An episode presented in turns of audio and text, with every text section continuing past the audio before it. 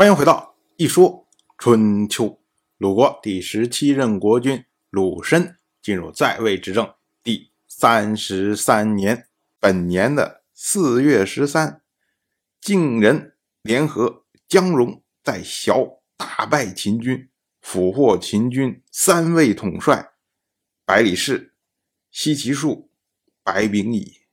当时呢，晋国的新任国君晋欢身穿黑色的丧服，然后向已经去世的父亲晋重耳禀告了战事，并且呢为晋重耳送葬。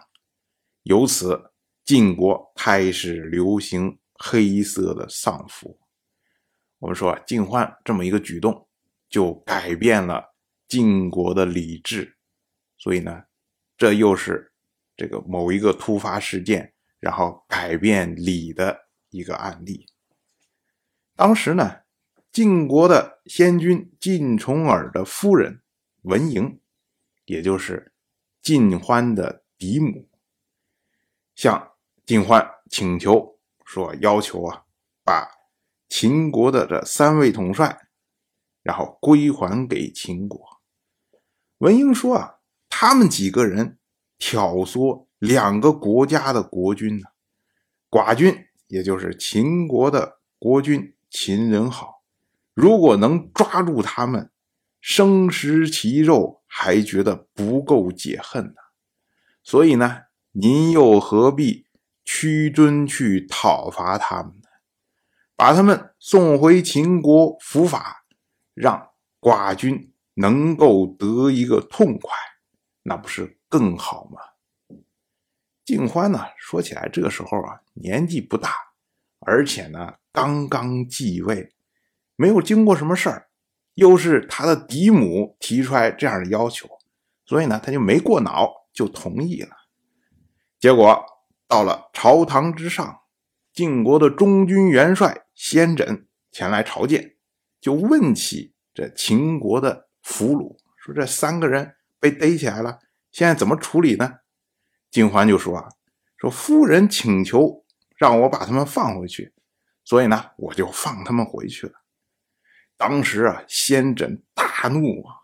先轸说：“武将们费尽气力在战场上将他们擒获，一个妇人几句诈言就将他们免罪释放，这是在打击我军的士气，助长敌人的气焰。”这么着下去，晋国恐怕离亡国就不远了。先轸在愤恨之下呀，一口痰吐在了晋欢面前。我们要注意啊，按照古人的礼节，尊长面前是不可以吐痰、吐唾沫、擤鼻涕，不能做这些事情，这都是失礼的。先轸在国君面前不只是吐痰，还要对着晋欢吐过去。可以想见呢，先轸是气愤已极啊！我们要说啊，这个萧之战就是先轸一意要求才打起来的。先轸当时的说法是：我们这么着做能够福泽子孙。那的确呢，俘获了秦国的这么三名统帅，实际上某种程度来说是牵制了秦国的力量。如今你将这三名统帅送回去了。那么秦人以后可能就会对晋国不断的报复，不断的骚扰。那这场战争还能叫福泽子孙吗？这不是给子孙找麻烦吗？所以呢，先轸会对这个举动非常的愤怒。而对于晋欢来说，晋欢本来就处事不深嘛，啊，一听先轸这么愤怒，他哎呦，坏了，我也做错事儿了，所以他也很着急啊。他就派出了晋国的大夫杨楚富去追赶这三位统帅。杨楚富一路追，追到了黄河，可是没想到秦国三帅已经上船离岸了。杨楚富说：“那怎么办呢？”他想了个招数，他把他的左参，也就是他的战车左边的这匹马，然后把它解下来，然后呢，老远就喊百里氏，他说：“啊，说我们国君知道您。”过了黄河之后啊，还要一路辛苦的才能到秦国的都城，所以呢，他让我送这匹马给您，以节省您的脚力啊所以呢，请您把船靠过来，哎，我好把这匹马交给您。这种话能骗得了百里氏吗？但是呢，杨楚富他说的非常的客气，那百里氏就不能失礼啊。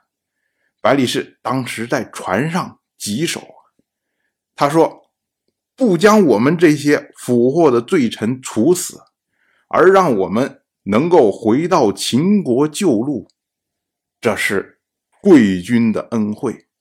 如果我们被寡君诛杀，那么呢，死而无怨呢？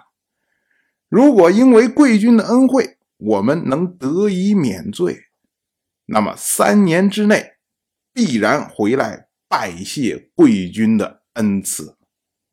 百里氏这个话说了非常的客气，但是绵里藏针呐。什么叫三年之内拜谢恩赐？就是我三年之内我要把这个脸找回来，我要报复你晋国，我要击败你晋国。哎，就这么个意思。当然，我就这么一说，您就那么一听。感谢您的。耐心陪伴。如果您对《一说春秋》这个节目感兴趣的话，请在微信中搜索公众号“一说春秋”，关注我。您不仅能得到《一说春秋》文字版的推送，还可以直接和我互动交流。我在那里等待您的真知灼见。